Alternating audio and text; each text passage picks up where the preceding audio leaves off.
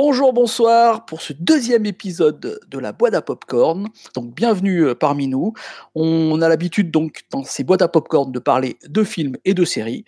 Aujourd'hui, on a choisi un film, un film qui a fait un peu parler de, lui euh, ces derniers temps. C'est le film Snyder Cut Justice League. Alors, euh, il s'est passé des choses parce que ce film était déjà sorti il y a quelques années, mais euh, un nouveau film est sorti fait par Snyder, qui était à l'origine du premier film. Mais pour cela, bah, je vais demander directement à mon premier invité Shuba de nous expliquer un peu ce qui s'est passé, pourquoi il y a eu un nouveau film.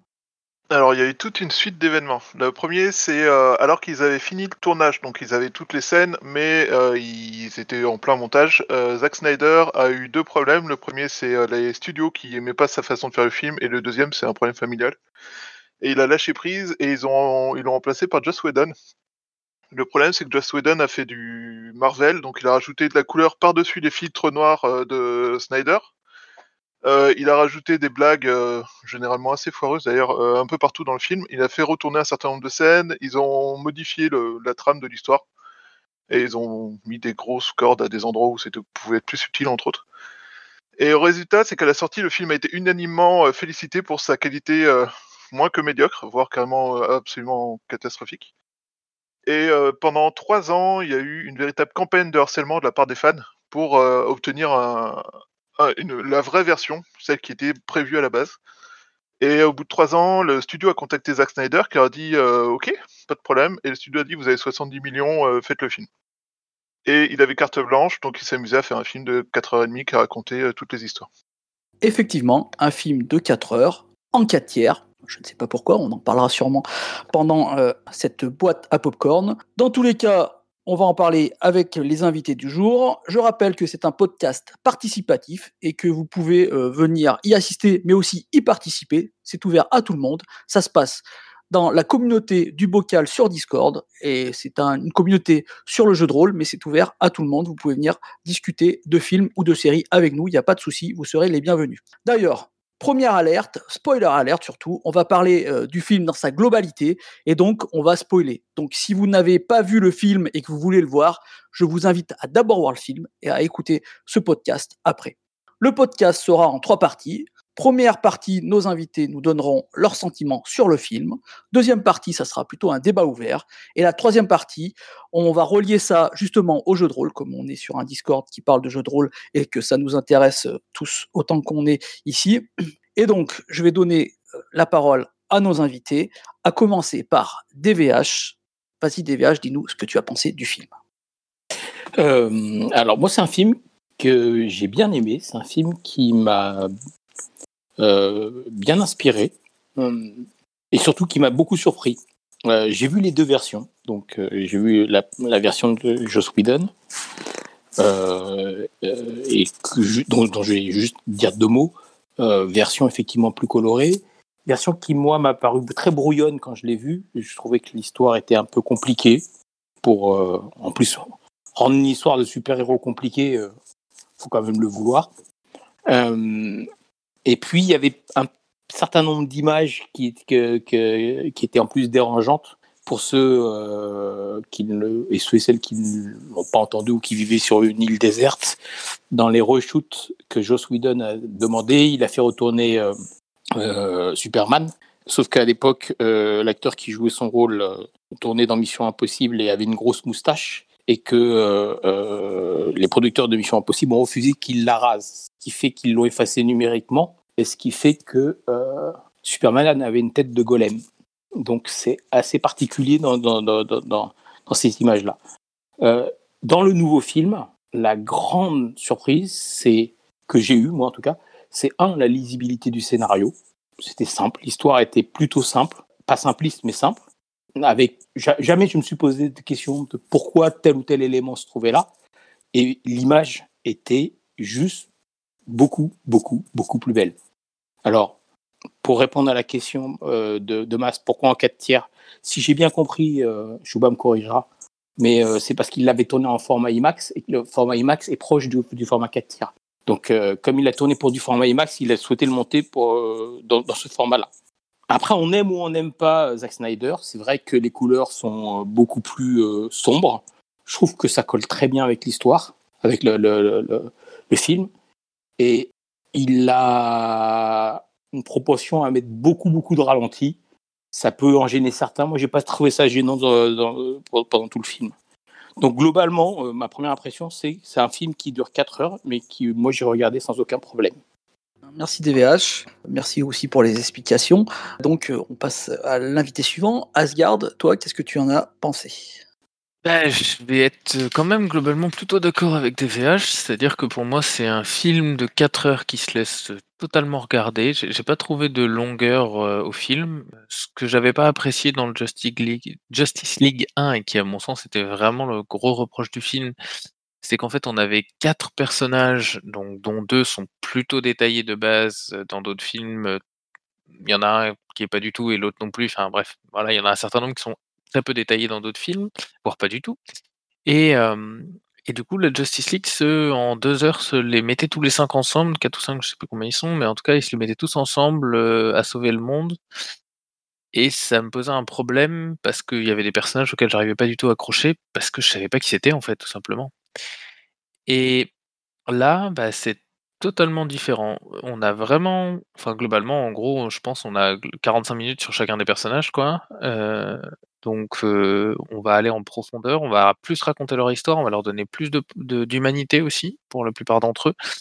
On va mettre plus aussi leur leur côté, enfin le côté «drama» entre guillemets, le le les liens avec d'autres personnages de la fiction et cetera et on va s'autoriser et moi c'est ce que c'est ce que j'aime aussi, on va s'autoriser à prendre des longueurs quand il y a besoin d'en prendre. Et ça, à mon sens, c'est vraiment un élément important pour montrer, et c'est là où je verrai la différence avec, enfin avec Marvel de manière générale, j'allais dire les Avengers, mais Marvel en général, c'est que c'est plutôt un ton enlevé et enjoué, là où DC, c'est pas qu'ils ont plus de drama dans leur histoire, c'est pas vrai, il y en a aussi dans Marvel, mais c'est qu'il y a des moments où, à mon sens, c'est important de prendre le temps et de poser les personnages dans leurs liens et dans leurs problématiques morales.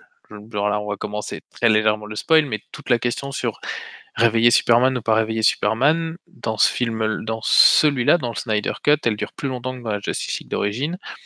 Et à mon sens, elle dure le temps qu'il faut pour que, bah oui, on puisse savoir que c'est pas aussi évident que ça l'était et qu'il y a toute une problématique.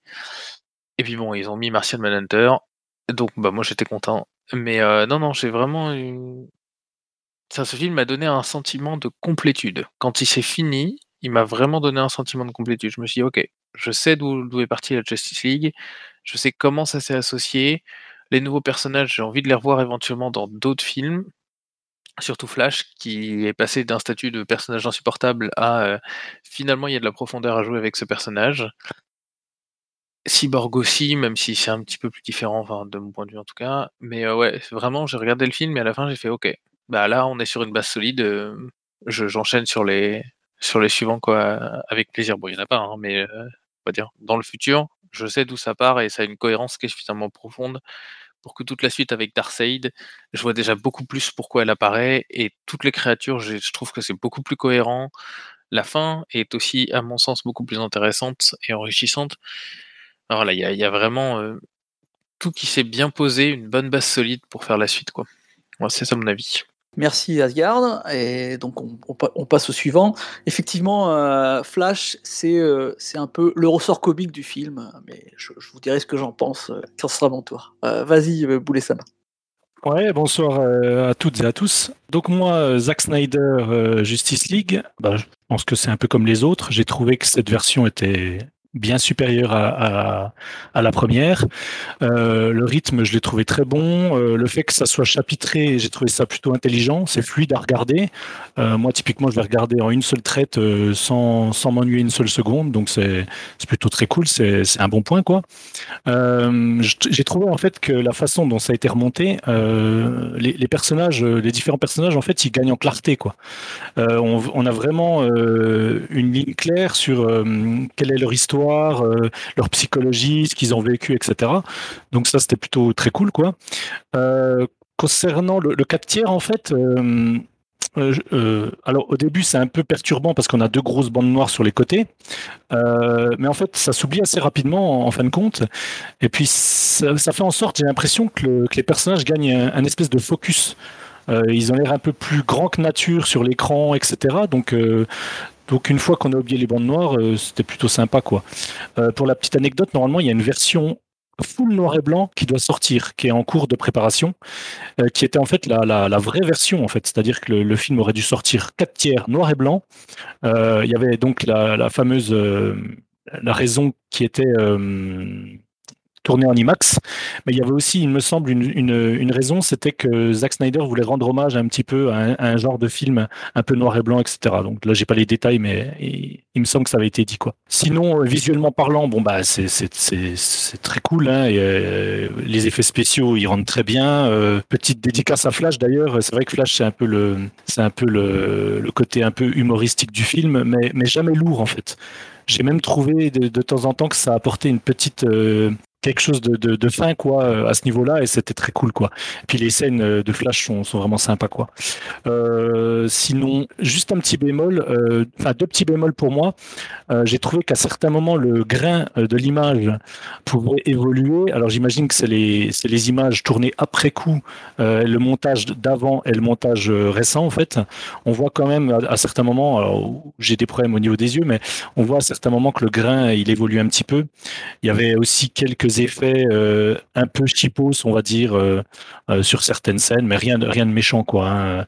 Et puis sinon, une autre chose aussi, ce qui m'a un peu embêté, mais vraiment un chouïa, c'est quand on a regardé le Marvel, le MCU avec Marvel, on peut se dire qu'il y a quand même des gros points communs entre le l'univers Marvel et l'univers DC quoi.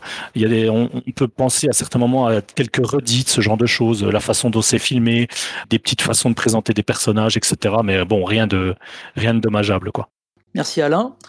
Euh, bah, je vais passer euh, et remercier déjà euh, Chouba qui nous a fait euh, un, bon, un bon résumé de ce qui s'était passé lors du remontage de ce film et pourquoi ce film a, a- existé d'une autre façon.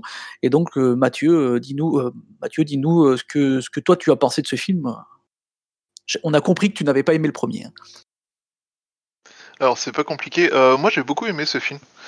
Euh, les 4 heures sont passées, les 4 heures et demie sont passées très très vite. Il y a plusieurs fois j'ai regardé la montre, mais c'était plus euh, une fois parce que ça me rendait curieux. Je, me disais mais combien de temps ça a écoulé? Et une autre fois parce que c'était euh, tiens ce genre de scène, c'est tel type de scène d'habitude. Enfin genre c'est une scène d'exposition, c'est une scène de machin. C'est à peu près au cœur du film et on en est à combien de temps de film là? Alors que ça faisait presque deux heures qu'il avait démarré. Mais en gros, en fait, le...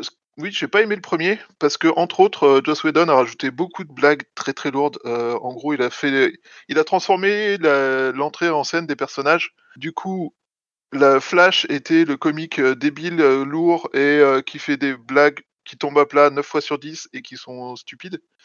Cyborg est devenu un MacGuffin. C'est la première fois que je voyais un personnage devenir un MacGuffin. Et Batman était le centre de l'histoire. Et le truc, c'est que Zack Snyder a tout transformé.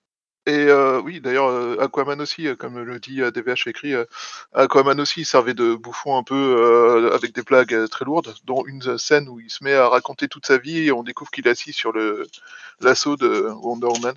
Et en fait, le truc, c'est que Zack Snyder a transformé l'histoire complètement. Typiquement, il a rendu, il a rendu leurs histoires aux différents personnages et il a pas raconté une histoire de comment la Justice League vilain, enfin, gagne contre le vilain méchant. Il a raconté l'histoire de comment six personnes qui ne sont globalement pas faites pour s'entendre parce qu'ils ont tous l'habitude de gérer leurs trucs dans leur coin et euh, d'être un peu euh, tout seuls, finissent par s'associer pour vaincre un ennemi commun. Et là, ça change tout en fait, parce que chacun des personnages a une histoire, a des raisons d'être faire ce qu'il fait. Euh, Cyborg passe de individu qui a une demi-scène en tout pour expliquer son problème et de sujet de l'histoire à membre de l'équipe et personnage de l'histoire. Au passage, ils ont rajouté Martian Manhunter qui lui fait, globalement fait des caméos et euh, surtout dans le premier film, euh, il y a Lois qui faisait une scène euh, où elle servait globalement à désamorcer le, combat contre Superman. Mais elle avait aucune raison d'être là. Elle est apparue, c'était du Deus Ex Machina complet, et son histoire, elle n'avait aucune raison d'être là. Et là, tout d'un coup, en fait, il a créé des scènes qui expliquent l'état dans lequel elle vit, la situation dans laquelle elle est, et euh, quelle est la conséquence de la mort de Superman? Et euh, ça rend ça vachement plus humain. et euh, vachement plus intéressant et surtout vachement plus construit au niveau du personnage et au niveau de l'histoire parce que du coup ramener Superman à la vie c'est pas juste tiens en fait il est mort ça nous emmerde on a besoin de sa force de frappe venez on le ramène et là il y a vraiment des enjeux des raisons un poids à sa disparition et ça change énormément de choses en fait donc euh, ouais j'ai vraiment j'ai vraiment beaucoup aimé et euh, justement euh, le côté un peu chapitré tout ça ça, donne un style assez intéressant et, et ça, enfin, ça donnait vraiment du, corps à l'histoire. Et ah oui, gros, le, le plot des méchants, en fait, dans le premier film, est expliqué grâce aux paradémons qui se font tuer par, Batman et qui laissent sur le mur le schéma du plan du méchant. Alors que dans le film de Zack Snyder, ben, ils cherchent des informations, ils en trouvent, ils ont des raisons de trouver les informations qu'ils trouvent, ils ont des raisons de comprendre ce qui se passe. Et c'est pas juste parce qu'il faut que le scénar avance et donc euh, les méchants disent aux gentils euh, voici notre plan, venez nous attaquer. Et ça change tout. Et donc voilà, c'est aussi pour ça que l'histoire dure 4h30 parce qu'il y a beaucoup à dire. Merci Chouba. Euh, effectivement, ça dure 4 heures. euh, et, donc, euh, on raconte beaucoup plus de choses en 4 heures qu'en 2. Ça, c'est- logique. Alors, moi, je vais aussi dire la mienne. hein, Je vais dire ce que, ce que j'en pense. Donc, moi, je n'ai pas vu le premier. Donc, je dois être le seul de, de, de- mes invités et donc de- de- des personnes qui vont parler dans ce, dans ce podcast à ne pas avoir vu le premier. Donc, moi, je ne pourrais pas faire de comparaison avec le premier, euh, si c'est mieux ou c'est moins bien. Moi, donc, je vais parler que de, de, de ce, de ce film que j'ai trouvé euh, plutôt euh, réussi. Moi, j'ai apprécié, ça a duré 4 heures. Moi, j'ai trouvé ça quand même un peu longué, je, vous l'avoue. euh, j'ai trouvé ça un peu longué. J'ai trouvé qu'il y avait euh, des fois des, des scènes qui, qui, qui tiraient en longueur euh, et qui n'étaient pas, euh, à mon avis, toujours nécessaires. Donc, euh, j'aurais préféré un peu plus de rythme. Je, trouve que le rythme, euh, ça manquait un peu de rythme. Surtout, il y, a, des scènes qui durent vraiment, par exemple, les, Amazones, euh, il y a plusieurs combats qui se passent, ça, dure vraiment très très longtemps, le combat des Amazones. Moi, je pense qu'on aurait pu réduire, ré- réduire tout ça. Mais dans tous les cas, j'ai trouvé ça plutôt pas mal. Moi, le 4 tiers, ça m'a un peu gêné. J'avoue que j'ai plus l'habitude de regarder des films en 4 tiers et, ça m'a un peu gêné. Là, vous me dites qu'il est plus sombre que celui de- que le premier. Alors moi, je l'ai pas trouvé très sombre justement. J'ai, j'ai- pourtant, euh, j'ai, souvenir de Batman qui était beaucoup plus que sombre et je l'ai trouvé plutôt coloré. Euh, alors j'imagine, j'imagine même pas ce que ça devait être euh, le- l'autre, vu que au final, je l'ai pas trouvé extrêmement sombre euh, en, termes de, en couleurs. Moi, les ralentis, j'ai bien aimé. euh, j'ai bien aimé, même si c'est vrai qu'il a, un peu exagéré à mon avis sur les ralentis, mais euh, j'ai bien aimé. Mais il y a certaines scènes qui m'ont, posé quand même souci par rapport aux ralentis. J'ai adoré comment il a structuré le pouvoir de Flash au début. À la fin, un peu moins, mais au début, les deux premières scènes où il y a Flash, je trouve qu'elles sont extrêmement bien faites et je trouve que son pouvoir est, vraiment euh, bien amené. Comme l'a dit euh, Asgard, j'ai adoré comment euh, le personnage de, Cyborg a été construit tout le long du film. Ça a donné vraiment de la profondeur, un peu moins avec Flash par exemple, parce que ouais, Flash c'était un peu le, ressort comique. Bon, on, on voit qu'il a avec son père des liens avec son père, qui veut rendre fier son père et compagnie, mais euh, son histoire en elle-même, on comprend pas bien, euh, on sait pas comment a eu ses pouvoirs, on on sait pas pourquoi il est là, et, voilà, donc ça c'était un peu dommage, vu que par exemple Cyborg c'était vraiment très très bien expliqué, Aquaman, euh, même si on n'avait pas vu l'Aquaman d'avant, moi je l'ai pas vu, euh, c'était à peu près expliqué correctement.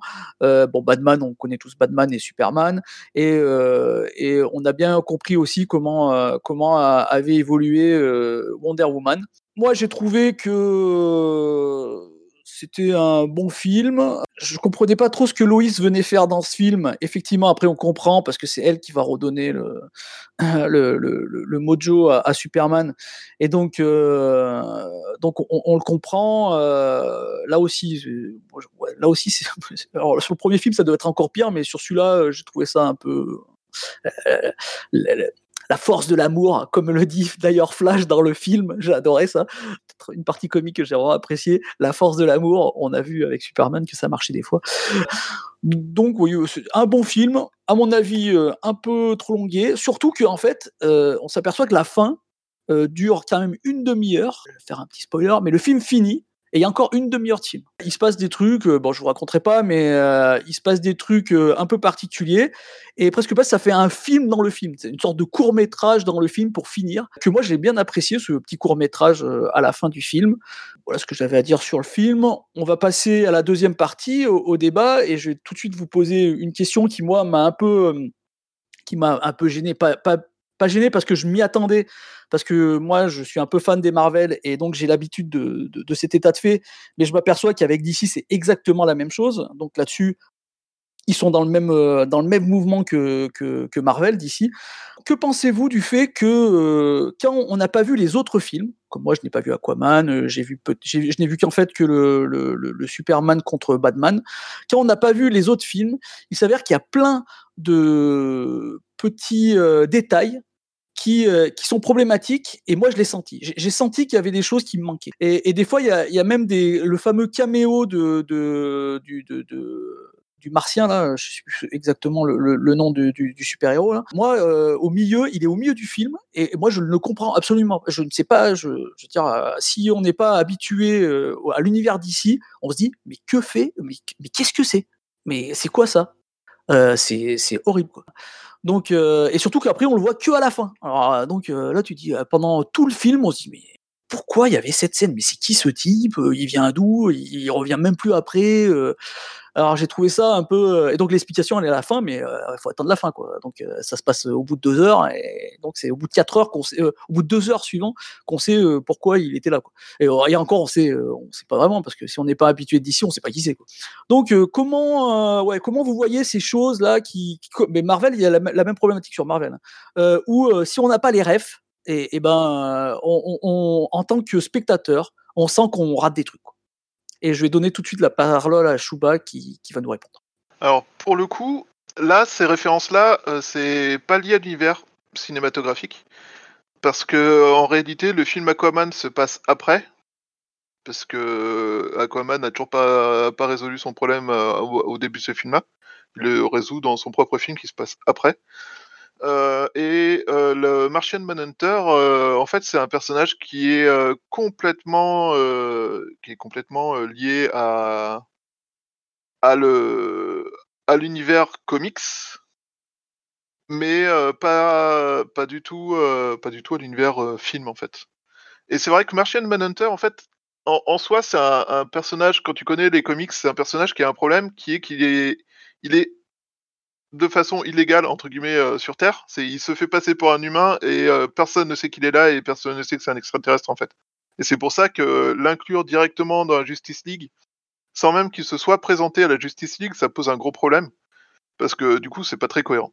Et euh, que le thème de, de ce livre, de ce film là et qui prenait aussi longtemps, c'était de rendre ça cohérent. Et du coup, voilà.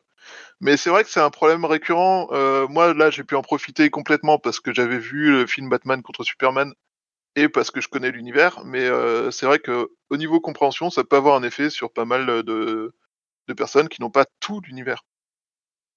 Et euh, du coup, c'est un vrai problème à travailler et à analyser en fait en amont, je pense, pour ces gens-là et travailler pour être sûr que justement on perde pas les non-fans.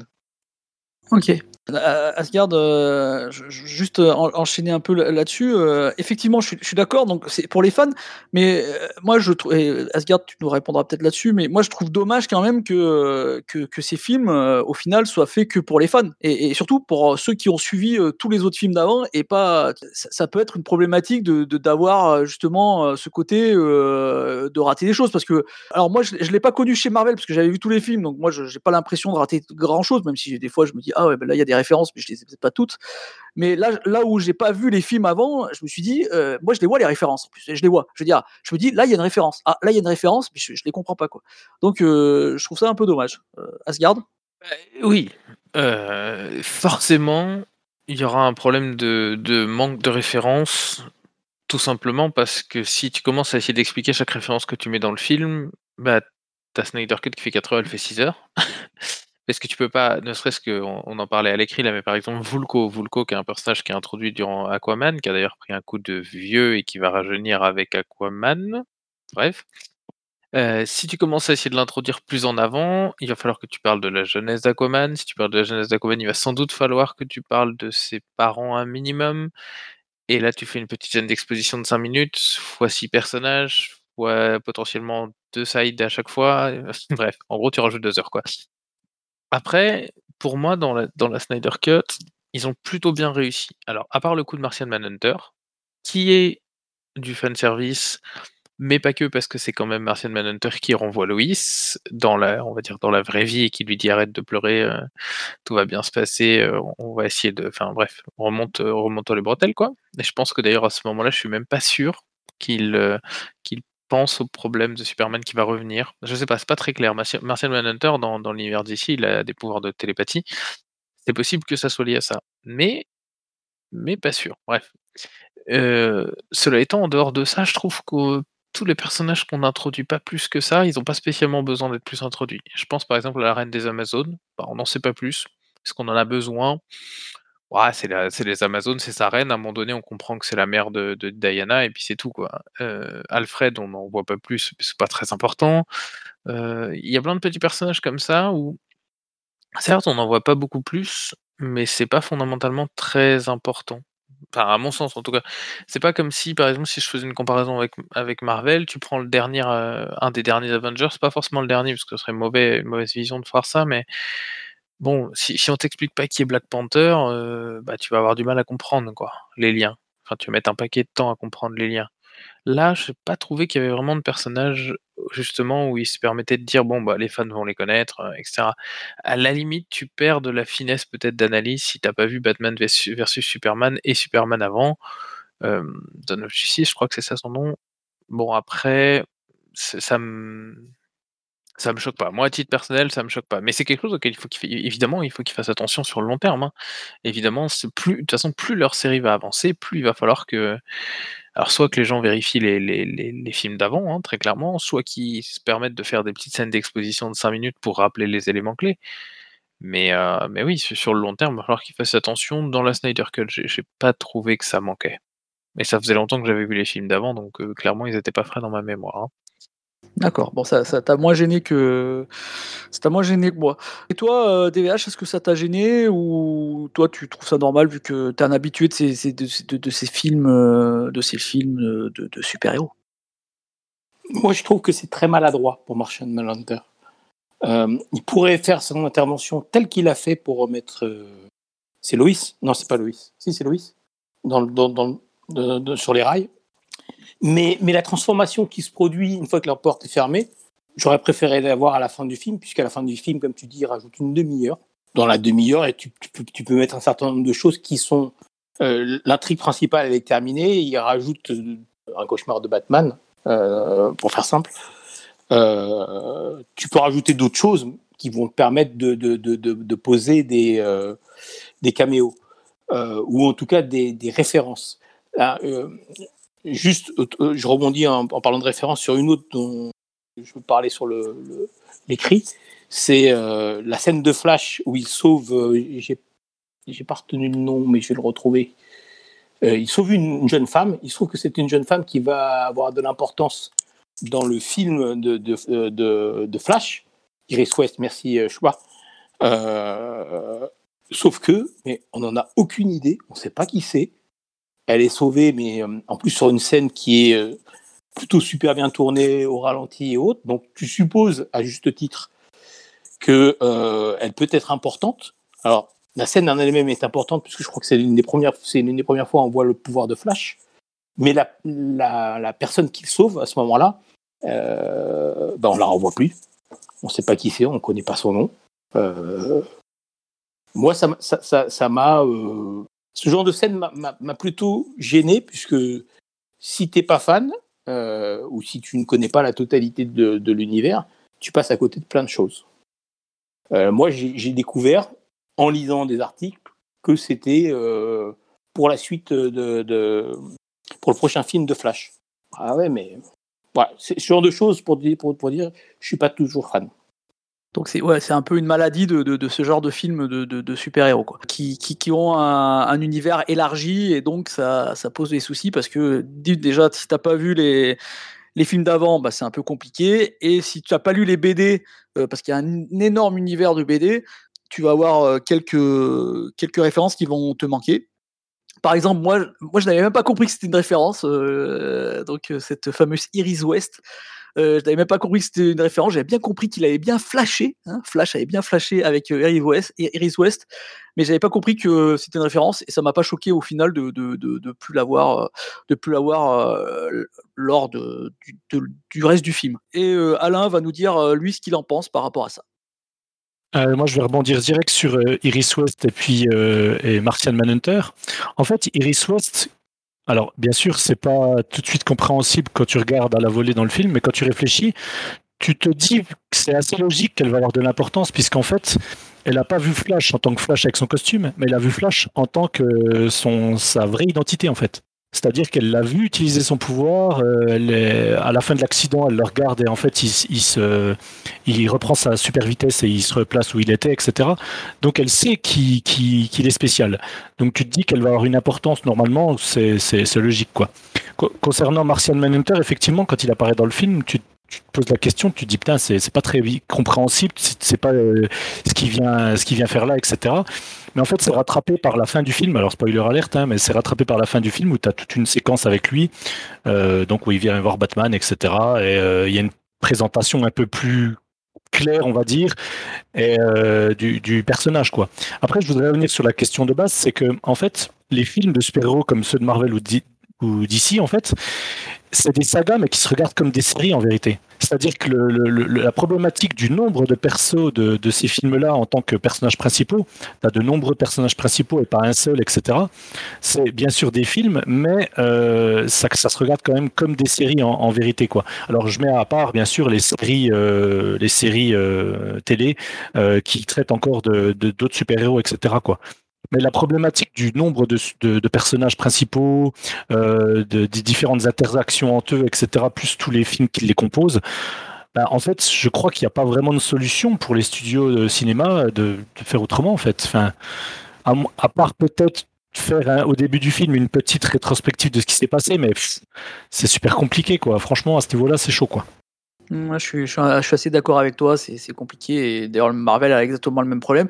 Et, et je, suis, euh, je suis en total accord avec toi quand tu dis, en fait, ces films, faut pas les voir euh, euh, comme des comme des films uniques, mais comme des séries, comme, comme des films qui sont tous reliés les uns aux autres et comme une longue série avec de longs films, donc certains films de 4 heures. Je, vais revenir sur une autre question que je me suis posée en vous écoutant. Asgard nous a parlé du drama. Moi, c'est une chose qui m'a un peu posé souci par rapport au Marvel que j'apprécie.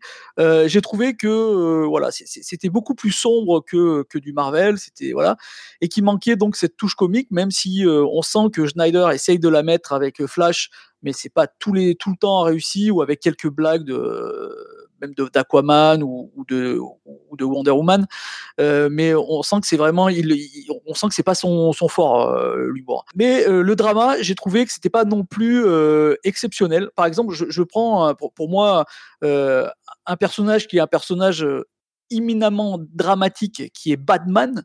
Euh, moi, j'ai trouvé que dans ce film, Batman, au final, c'est une sorte de faire-valoir. Euh, tout le monde s'adresse à lui quand ils ont un problème, mais il n'a pas vraiment de réponse. Il est juste là pour, euh, pour aller chercher les, les, super-héros à droite à gauche et, les récupérer, mais au final, on, on le voit pas vraiment. D'ailleurs, je, pas, j'ai l'impression qu'on l'entend jamais parler. On l'entend, il dit des, des, des, des monophrases de, trois, mots. et j'ai trouvé ça, ouais, ça m'a un peu, ça m'a un peu refroidi. J'ai trouvé que c'était, Batman, par exemple, n'était pas super bien amené. Le drama n'était pas exceptionnel.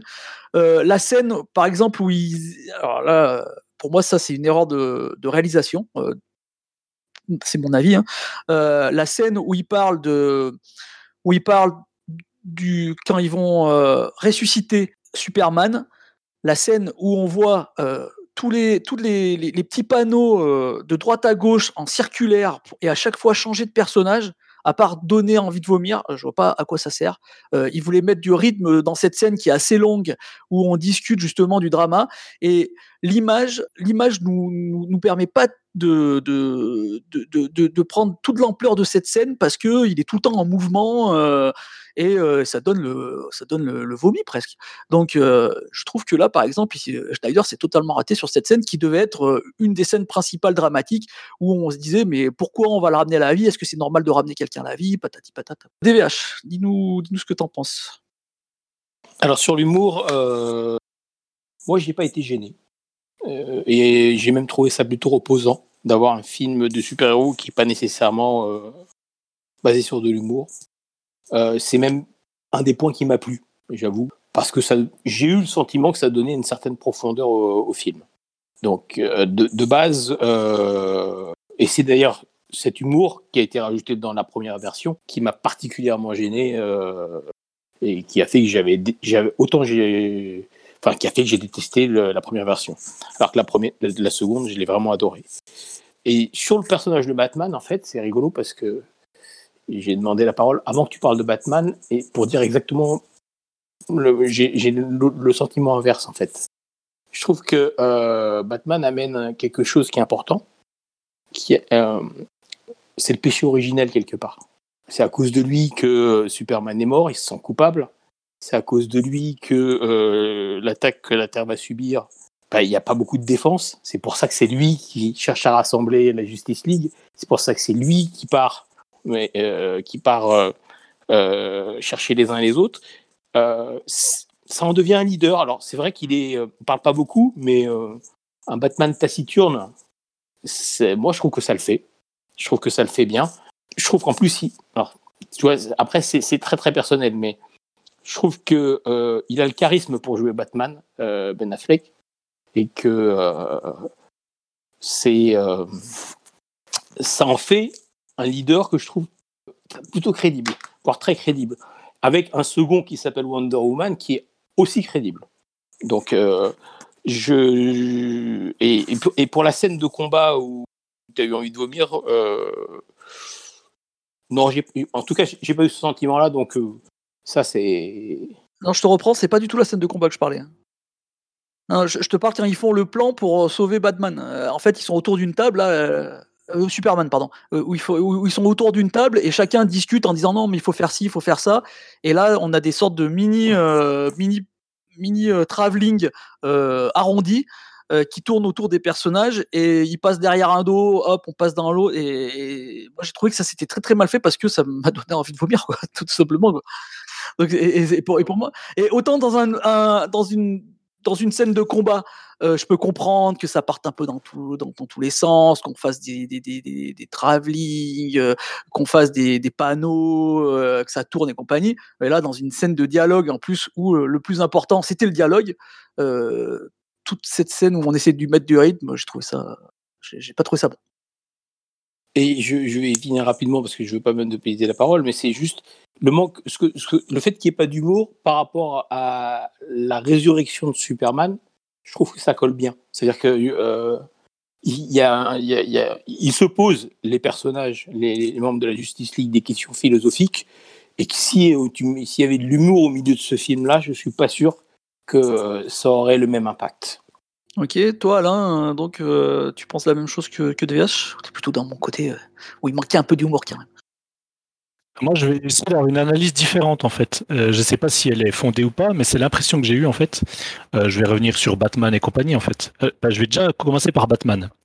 Euh, moi, j'ai regardé le film et à un moment donné, euh, il y a mon gosse qui, qui est venu et qui a eu fait une réflexion sur Batman et qui disait, bah Batman, euh, ouais, Batman, il est pas fou, etc. Et euh, comme, disait, je crois, DVH, euh, en fait, euh, c'est sur le, c'est sur le, le chat écrit que ça, ça parlait de Batman à ce niveau-là.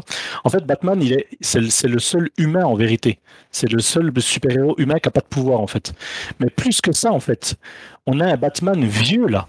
Alors que d'habitude, les Batman, ils sont pas vieux. Ils sont jeunes. Là, on a la version de Batman qui est vieux, ça fait 25 ans qu'il est Batman, etc.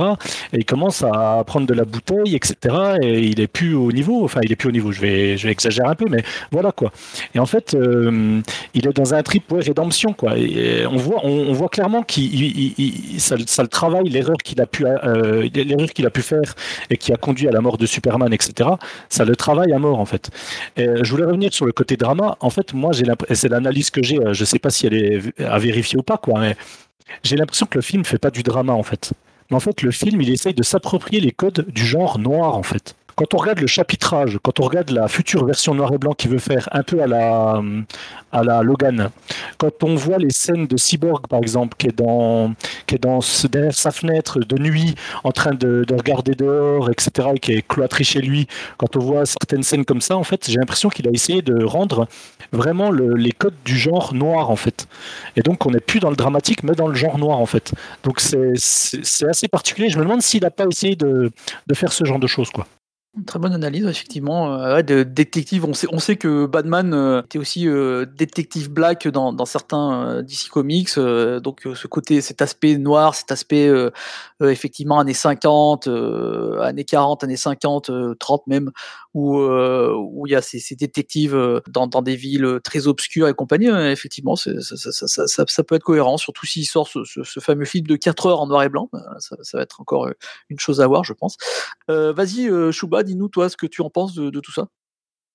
Alors, pour le coup, euh, alors c'est la grosse comparaison entre Batman euh, dans la version 2017 et la version Snyder Cut. C'est euh, dans le 2017, il est central. C'est lui qui tue le premier paradémon et qui trouve le plan des méchants parce qu'il s'imprime sur le mur. Oui, oui, texto. et tout un tas de choses comme ça, c'est lui qui parle le plus en fait quasiment. Alors qu'en fait, dans la version Snyder Cut, c'est lui qui crée la ligue c'est lui qui dirige la ligue, c'est lui qui sert de ciment à toute la ligue parce que euh, c'est le plus humain. En fait, c'est le seul humain super-héros de la ligue parce que il y a Alfred qui est là aussi, qui fait aussi euh, un peu le pendant humain. Mais c'est celui vers lequel tout le monde se tourne quand il y a une question, quand il y a une réflexion, quand il y a une euh, décision à prendre, tout le monde se tourne en permanence vers lui.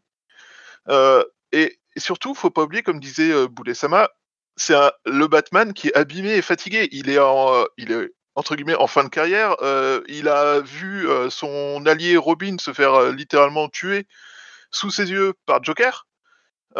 il est, enfin presque sous ses yeux. Et en gros, là, il est moins, il est moins là en tant que super héros qui va tataner du méchant que en tant que chef d'équipe qui crée une équipe pour combattre un mal dont il ne mesure même pas exactement la portée en fait il a, il a estimé, enfin, il a analysé qu'il y avait un mal qui a été là en train d'arriver. Il l'a vu euh, avec euh, ce qui s'est passé avec euh, Lex Luthor à la fin du film dans lequel il se tape avec Superman.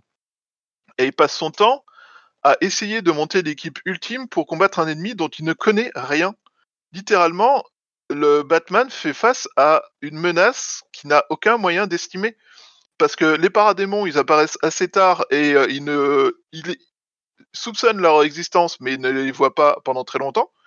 Euh, le plan de Darkseid et euh, de euh, Steppenwolf, il est connu relativement tard. La moitié des, ennemis sont basés sur des technologies qui ne connaissent que tard. Et le plupart du temps, c'est Steppenwolf qui tabasse des gens à coups de hache. Donc, pour savoir exactement face à quoi tu, dois faire, ben, même si tu es le meilleur détective du monde, bah, tu aucune info.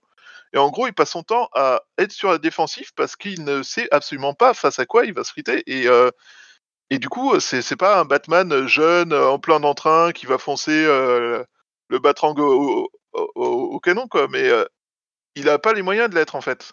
C'est ça le truc. Et du coup, oui, il est en retrait parce que son, travail, c'est de réunir, réunir des gens qui, jusque-là, ont toujours fait bande à part, qui ont tous des, qui ont tous des personnalités extrêmement fortes, dont une c'est une déesse vieille de, vieille de 5000 ans, un autre c'est un roi homme-poisson, qui est capable de littéralement faire se soulever l'océan et noyer un continent.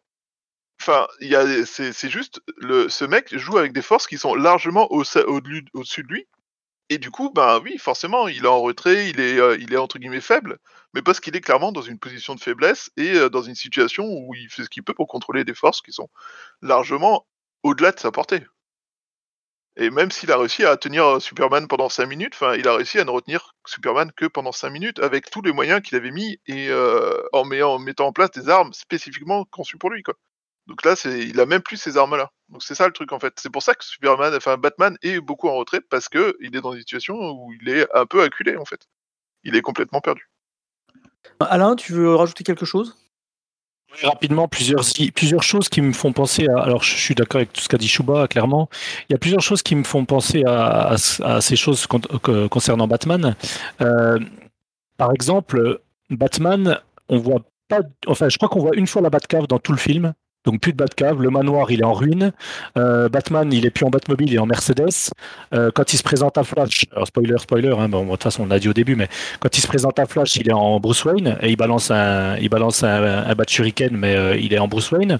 Donc il vit dans une maison près d'un lac. À la fin du film, quand Martian Manhunter se pointe, Batman, il est au saut du lit, il se fait surprendre en fait.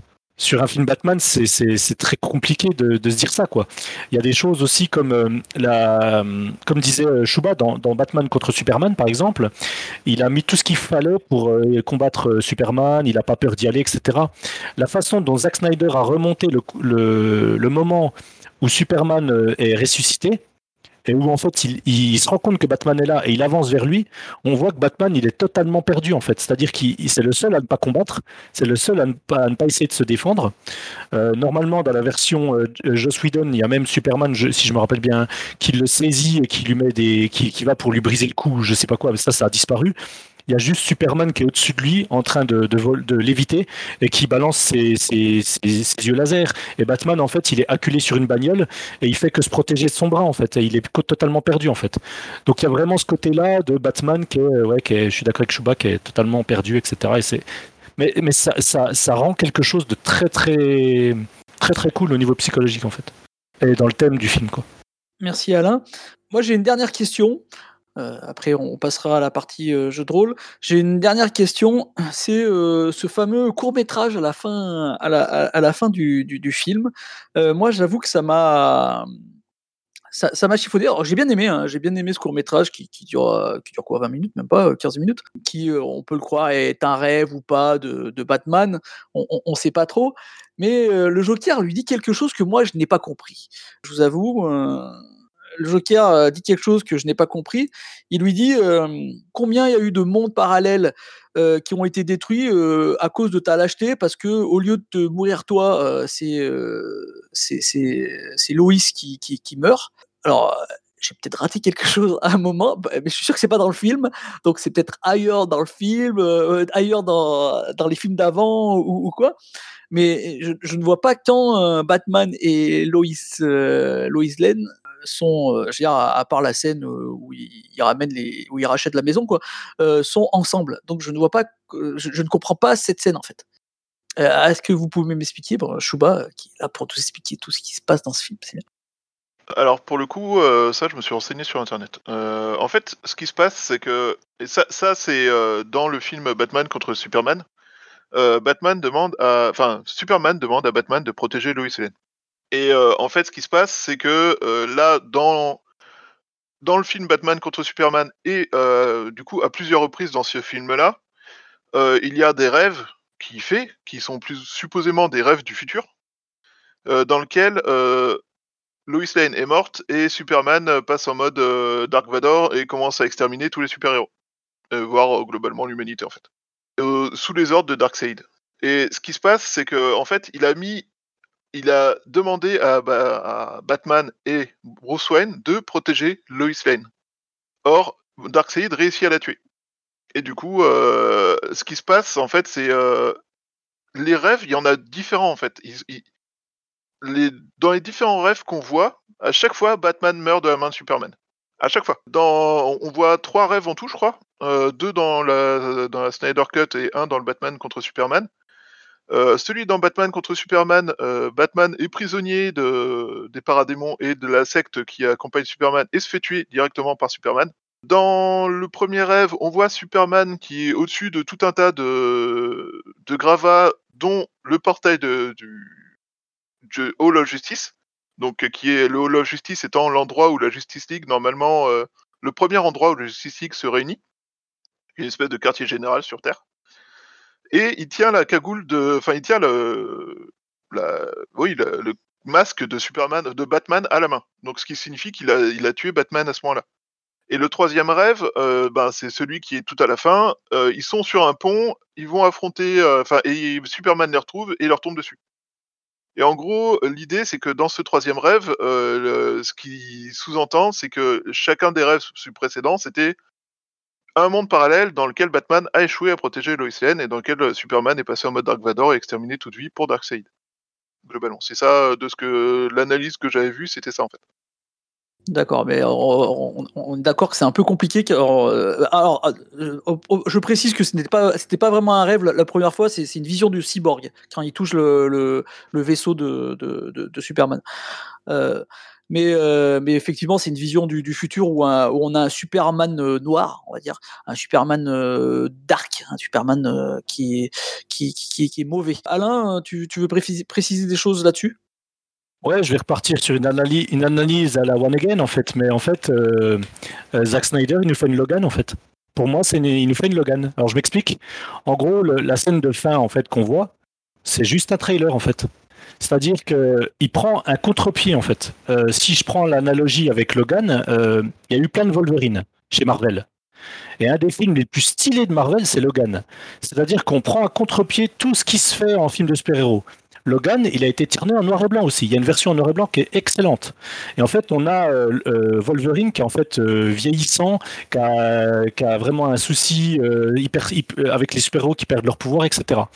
Et moi, j'ai l'impression en fait que Zack Snyder, avec ce, avec ce trailer de fin, parce que moi j'ai clairement l'impression que c'est un trailer en vérité, c'est-à-dire qu'il il nous, il nous tease le prochain film. Et il nous tease le fait que je vais pas vous faire un film de super-héros, je vais vous faire un film de super-héros post-apo. Et je vais retourner les codes. Je vais faire en sorte que Superman, ce soit le méchant. Je vais faire en sorte que les derniers super-héros, ils se baladent sur une Terre qui a été entièrement détruite parce que Superman, il a pété un câble, etc. Et euh, clairement, moi, j'ai l'impression qu'il nous fait une Logan, quoi. Voilà.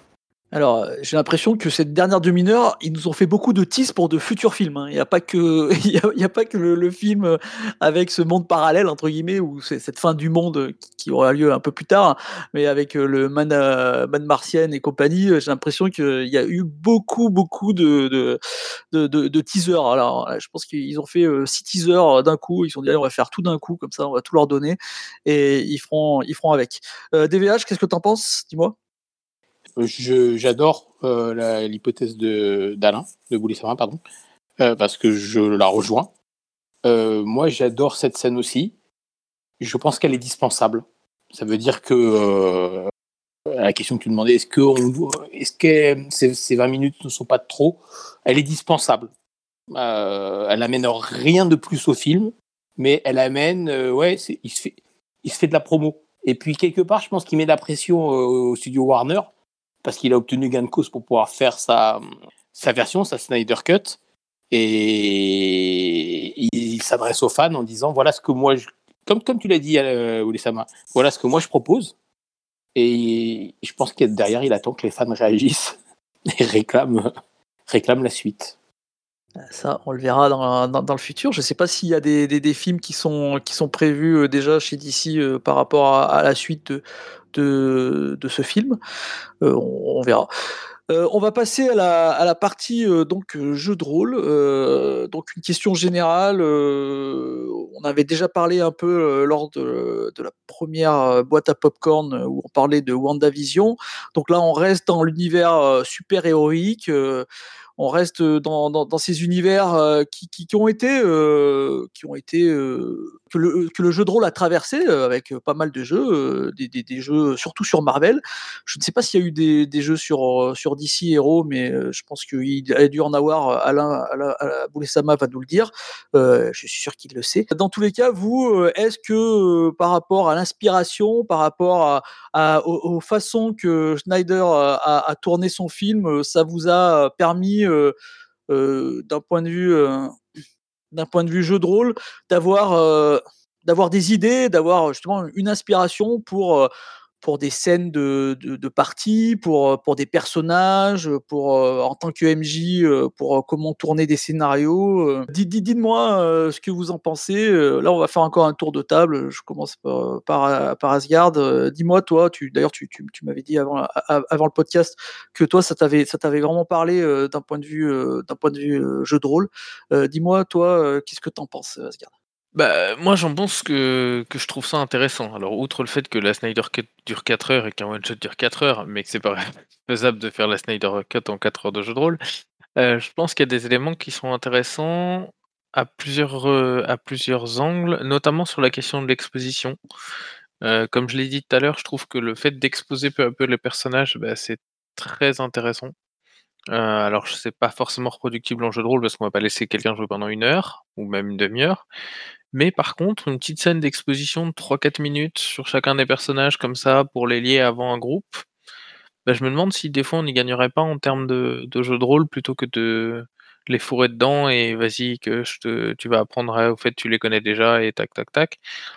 Peut-être 3 minutes par personnage, au final c'est pas très long quand tu es joueur et on, y gagne en cohérence globale et puis tu découvres le personnage dans une autre, euh, dans une autre réalité que celui avec lequel tu vas vivre. Le l'ampleur du truc aussi est assez bien gérée au final parce que malgré le fait que ça menace toute la Terre, c'est pas enfin, c'est quelque chose de très larvé. Désolé pour les paradémons qui nous écoutent, mais c'est quelque chose de très enfin, ça bouleverse pas la vie quotidienne des gens, en fait. Bon, il y a quelques paradémons qui se baladent à Metropolis, à Gotham, mais en dehors de ça, c'est comment dire? C'est vraiment c'est des héros qui agissent dans l'ombre et ça, j'ai trouvé ça sympa ils sont connus de tout le monde, mais en même temps, ils agissent dans l'ombre dans ce film. Et là, il y a quelque chose à, faire, je trouve, autour du jeu de rôle, justement, euh, euh, de, d'avoir des super-héros plus forts que tout le monde, mais qui vont pas forcément euh, avancer dans la rue totalement discrètement et qu'on puisse avoir une, quelque chose qui se révèle assez tard, parce qu'au final, à part si, enfin, ça frappe les Atlantes et les, et les Amazones, plutôt dans l'autre sens, mais ça sort du, du, terrier assez tard, quoi. Donc, donc je pense qu'il y a, quelque chose à reprendre, à ce niveau-là, quoi. Et puis et puis c'est des personnages qui, à mon goût, sont humains et puis on en parlait par un peu par le chat tout à l'heure, mais ouais, un personnage comme Flash, moi je le vois bien autour de la table. Et à mon sens, c'est pas le enfin c'est un peu le ressort comique du film, mais c'est beaucoup moins le ressort comique que justement un humain qui se retrouve totalement perdu et qui se dit: «Hey, je je vais faire des blagues pour détendre l'atmosphère parce qu'en fait sinon je tombe par terre et je me mets en boule. Donc viens, on fait des blagues» et comme ça tout le monde est censé ignorer que je suis en train de flipper de peur. Et c'est pareil, un personnage comme Batman, au final, enfin, tous les personnages qui sont autour de la table ont, je trouve, une vraie personnalité et une personnalité qui peut se reprendre dans du jeu de rôle. Même Superman a ses propres problématiques humaines au final, et ça, c'est quelque chose de cool, quoi. Et puis bon, à côté de ça, moi, je mène une campagne de super-héros euh, Young Justice, donc c'est un peu dans un univers que j'apprécie. Et, c'est totalement éloigné de la Snyder Cut, mais, euh, je pense que dans l'univers de DC, il y a autant de choses à faire sympathiques que dans l'univers de Marvel euh, à ce sujet-là, quoi. Oh, je pense qu'effectivement, il n'y a pas de, souci par rapport à ça. Je pense que les, deux univers sont, assez riches, euh, des fois même un peu semblables, comme nous l'a dit euh, DVH. Donc euh, là-dessus, il n'y a, pas de problème. Alain, toi aussi, tu, bah déjà, tu vas nous dire s'il y a des, jeux, d'ici. Et, donc, là, presque presque, on a eu, un groupe, un groupe de, super-héros, mais c'est un groupe d'aventuriers, de personnages joueurs. Ouais, il y a sûrement des jeux d'ici. Euh, honnêtement, je suis pas très, je suis pas très calé sur les jeux à licence en fait. Je sais qu'il y en a hein, des jeux d'ici et Marvel. Euh, moi, je préfère plus les jeux hors licence en fait qui prennent plus de liberté et qui permettent de, de, de manier plusieurs choses en même temps en fait. Moi, ce que je retiendrai sur le Snyder Cut et puis sur sur les films de super en général, hein, mais bon, on parle de celui-là, c'est que il y a des idées à reprendre sur le contraste entre les niveaux de puissance de personnages en fait qui sont intéressants. Euh, quand on parle de Batman qui est vieillissant, qui est un personnage, un super-héros mais humain, qui a pas de pouvoir et qui, il évolue en fait en même temps que des personnages qui ont des pouvoirs cosmiques comme Superman. C'est quand même assez intéressant de voir qu'on peut euh, facilement euh, enfin facilement, qu'on peut se permettre de tenter d'essayer de, les intégrer tous en fait euh, via différentes scènes, différentes façons euh, fictionnel en fait.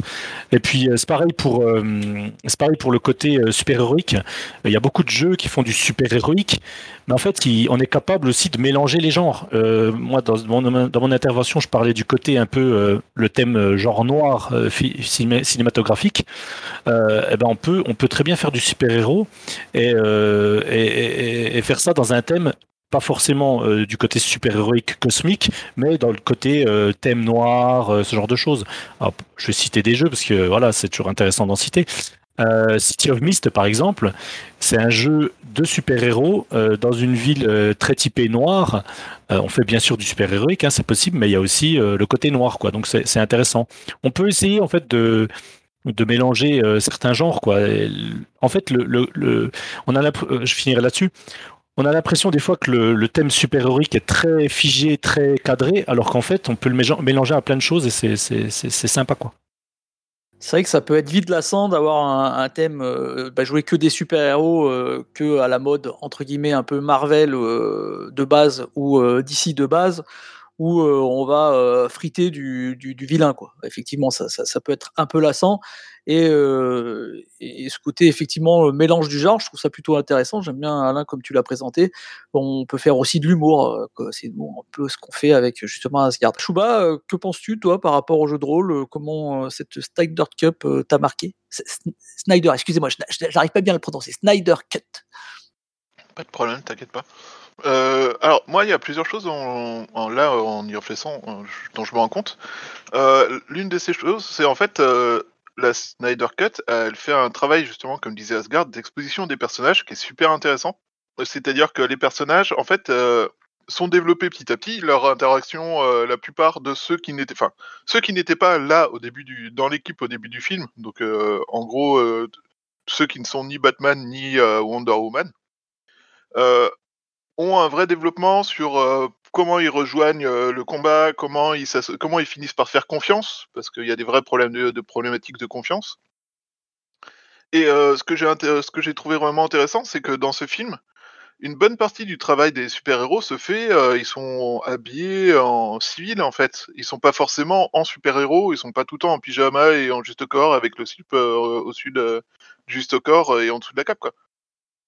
et du coup, je trouve que c'est intéressant déjà l'idée du développement un peu lent des personnages, de gagner la confiance. C'est pas parce qu'on est une équipe qui s'est formée de, joueurs qu'on a tout de suite la confiance les uns des autres. Donc de amener euh, des situations euh, dans lesquelles les gens finissent par discuter, dans lesquelles les gens finissent par créer cette confiance. Le fait que dans un truc de super-héros, on n'est pas forcément tout le temps en collant et, euh, en cap, et qu'il y a des tas de choses qui peuvent être faites en civil et que justement ça donne un autre type d'approche. Et ça donc demande de, réfléchir autrement que quand on est en collant. Et, euh, et, je pense que l'un des derniers trucs, c'est euh, il montre en fait la, différence entre la 2017 et la Snyder Cut montre bien l'importance de développer ton méchant et de lui donner des raisons cohérentes et des euh, développements cohérents à son plan. Et, et entre autres, là, ce qui est très intéressant, comme disait Asgard, c'est que une grosse partie de, de l'histoire côté super-héros, ils montent l'équipe parce qu'ils pressentent l'arrivée d'un ennemi. Mais ils savent même pas que l'ennemi est déjà là, en fait. Et c'est quand euh, les euh, Amazones communiquent, entre guillemets, avec, euh, avec Wonder Woman, qu'ils ont la confirmation que les, les, les, méchants sont parmi eux, qu'ils ont une idée globalement de qui ils sont, mais, qui, mais il manque encore beaucoup d'infos. Et en fait, une partie des infos viennent parce que justement, Cyborg devient la cible. Vu qu'il a une des, des Motherbox que cherche Paradémon, lui, devient la cible, son père devient la cible, et donc là, ça, ça c'est faire, entrer le méchant dans la vie des euh, entre guillemets gentils, en faisant des choses qu'ils ne voient pas, et en finissant par, enfin, en, leur donnant des, pistes qui s'accumulent, et en finissant par donner euh, l'exposition directe parce que euh, quelqu'un qu'ils connaissent ou, ou parce qu'ils se retrouvent directement sur la piste des ennemis et que et donner une cohérence en fait à leurs actions en fait. Et donc euh, ne éviter surtout à tout prix euh, d'avoir un méchant qui, euh, quand il meurt, fait une projection sur le mur qui explique tout le plan des méchants parce que ça, ça faut pas, comme l'a prouvé la version je, de. Je crois que ça t'a marqué. Ce plan t'a marqué. Dans tous les cas, il, t'aura marqué. Je ne sais pas si c'était. Bah, c'est tellement absurde et stupide. C'est tellement absurde et stupide que tu vois. Enfin, c'est genre mais Je ne sais pas si c'était une bonne chose ou pas, je ne l'ai pas vu ce plan, mais ça t'a marqué. Dans tous les cas, au moins, euh, en mal ou en bien, mais ça t'a marqué.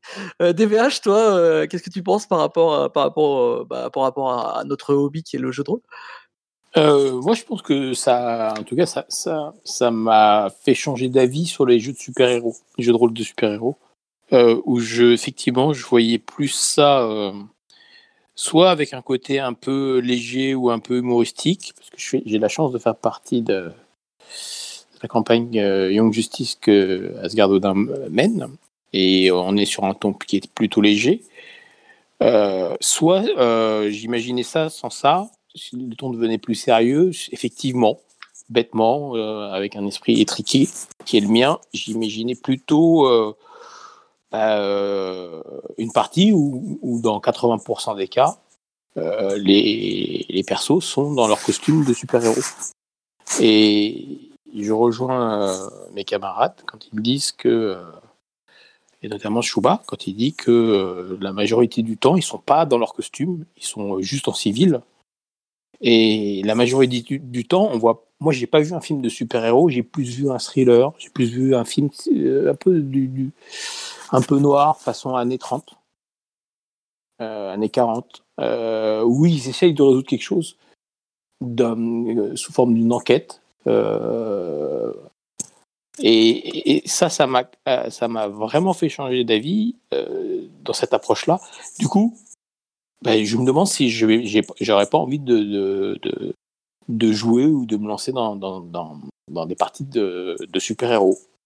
une dernière chose, c'est l'image que j'en avais, elle était effectivement davantage Marvel, et dans Marvel, euh, ces scènes de la vie quotidienne, elles sont quand même réduites à leur portion congrue, et quand elles apparaissent, elles sont pas toujours euh, du meilleur effet. Euh, juste petite parenthèse, et notamment on en voit en ce moment dans la série Faucon et le soldat de l'hiver et les scènes de la vie quotidienne, c'est rude quoi. Donc ça donne pas envie de les jouer. Là, euh, ce qu'ils vivent hors de leur costume, j'ai trouvé ça très très très bien. Merci DVH. Bah, merci à mes invités. Je crois qu'on a, fait le tour. C'était bien sympathique. J'espère que vous qui avez écouté ça, euh, ça vous a plu. On se retrouvera bientôt pour une prochaine boîte à popcorn numéro 3. C'est évident. Et euh, ça parlera sûrement, sûrement, je ne suis pas encore sûr à 100%, mais je, pense que ça va partir là-dessus.